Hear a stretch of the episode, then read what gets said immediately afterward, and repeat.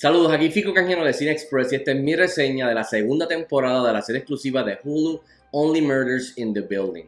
Esto es una serie que es de comedia, de misterio, de drama, suspenso, que tiene una duración de 10 episodios, cada uno aproximadamente de 30 a 40 minutos. Eh, los creadores y showrunners de la serie son Steve Martin y Geoff Hoffman. Y por supuesto la serie está protagonizada por Steve Martin, Selena Gomez, Martin Short, Cara Delevingne, Tina Fey, Michael Rappaport, entre otros. En cuestión de la historia, esta nueva temporada está situada justo después de los eventos de la primera temporada y ve al trío de vecinos que son famosos por lograr este podcast de crimen, asesinato y misterio, que ahora son sospechosos ellos mismos de un nuevo asesinato en el mismo edificio. Bueno, y rápido al grano, ¿qué tal está la segunda temporada de Only Murders in the Building? Esa primera temporada estuvo buenísima y fue una gran sorpresa eh, cuando debutó eh, para la plataforma de streaming de Hulu. Eh, ha ganado muchos premios, etcétera, etcétera, y fue muy bien con los fans y con los críticos. Ahora, esta segunda temporada yo estaba loco por pasar más tiempo con, con este grupo, con este trío y estos personajes bien excéntricos. y de verdad está bien chévere, quizás no tan buena como la primera temporada, de eso hablaremos ahorita, pero en general está buenísima, es tremendo follow-up, sólido follow-up a esa primera temporada y es mucho más diversión, mucho más misterio, mucho más humor eh, y mucho más química entre estos tres personajes, estos tres actores, eh, Martin Short, Steve Martin y Selena Gómez, que protagonizan esta serie. Así que a mí me gustó bastante, verdad. Entre las cosas positivas que definitivamente funcionaron para mí, nuevamente es eh, la razón primordial por el éxito de esta segunda temporada, es el trío protagónico de Steve Martin, Martin Short y Selena Gomez. Eh, estos dos, eh, Martin Short y Steve Martin, son unos veteranos y aquí nuevamente hacen tremendo trabajo con sus respectivos roles. Tienen aún un espacio más para jugar y se sienten un poco más cómodos dentro de estos mismos personajes y se nota en pantalla. Cada uno pues ahora tiene más trasfondo, conocemos más del pasado de cada uno de estos personajes, de dónde vienen y también vemos desarrollo hacia adelante. Pero creo que Selena Gómez eh, incluso sobrepasa quizás y le roba un poco del show a estos dos veteranos.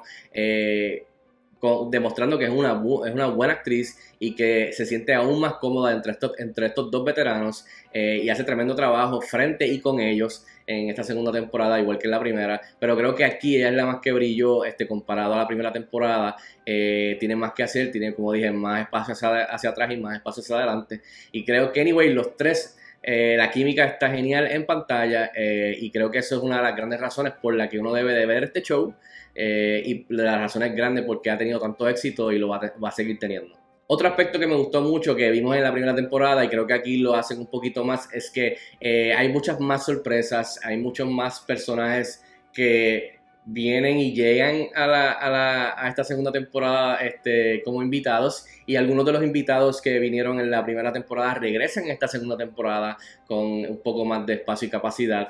Así que, y creo que eso es bien entretenido, especialmente para una serie que es como tipo Clue, tipo Knives Out, en donde es un misterio y hay que resolver esto. Y quizás esta persona puede estar envuelta, quizás esta otra persona puede estar envuelta, quizás ninguno de ellos está envuelto, pero entra y crea caos entre todos los personajes y dudas y creo que para un show es perfecto mantener las cosas frescas, corriendo, no mantenerse con lo mismo. Y creo que eso está genial para, como dije, por lo menos para esta serie. Creo que es eh, vital para que se mantenga fresca, nuevo, eh, diferente en cada temporada y no necesariamente siga lo mismo que estableció en la primera temporada. Y creo que de eso vemos en la segunda temporada, que se siente, eh, los escritores se sienten un poquito, la historia se siente un poquito más relajada y mucho más tomando riesgos aquí y allá, aunque no todo funciona, pero la mayoría sí funciona. También me gustó mucho que en esta temporada conocemos más, como dije, no tan solo del trío de protagonistas, sino que también de sus vecinos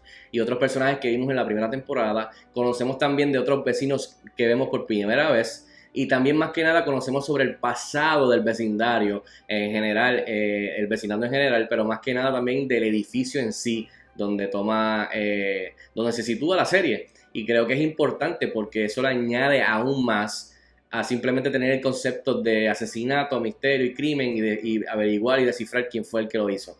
Eh, así que creo que eh, tener eso del crimen, asesinato y, descubrir quién es el misterio, más tener lo del, lo del el, comentario social de hoy día de lo de los podcasts de crimen eh, y bien meta y todo ese comentario y todo eso bien cómico, y entonces tener también estas sorpresas y conocer sobre los vecinos y el edificio, eh, el historial del edificio, creo que esa es una mezcla perfecta para entonces ir a una tercera temporada si es que la hay, que seguro la va a tener. Y por último, tengo que mencionarlo, como dije ahorita, que esta temporada está muy buena, pero quizás eh, la historia en general del misterio y quién lo hizo o no, eh, no es tan sharp o tan tight como la primera temporada. Eso no quiere decir nada malo, simplemente que comparada a esa primera temporada, creo que aquí eh, algunas, algunos riesgos que toman aquí y allá no funcionan del todo, pero sigue siendo bueno. Simplemente que si me pones a comparar con el misterio de la primera, o sea, del crimen, asesinato y descubrir quién es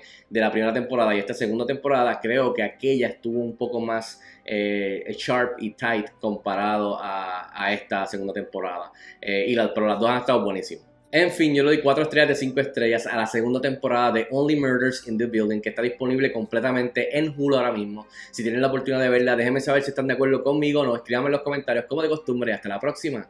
Nos vemos en el cine.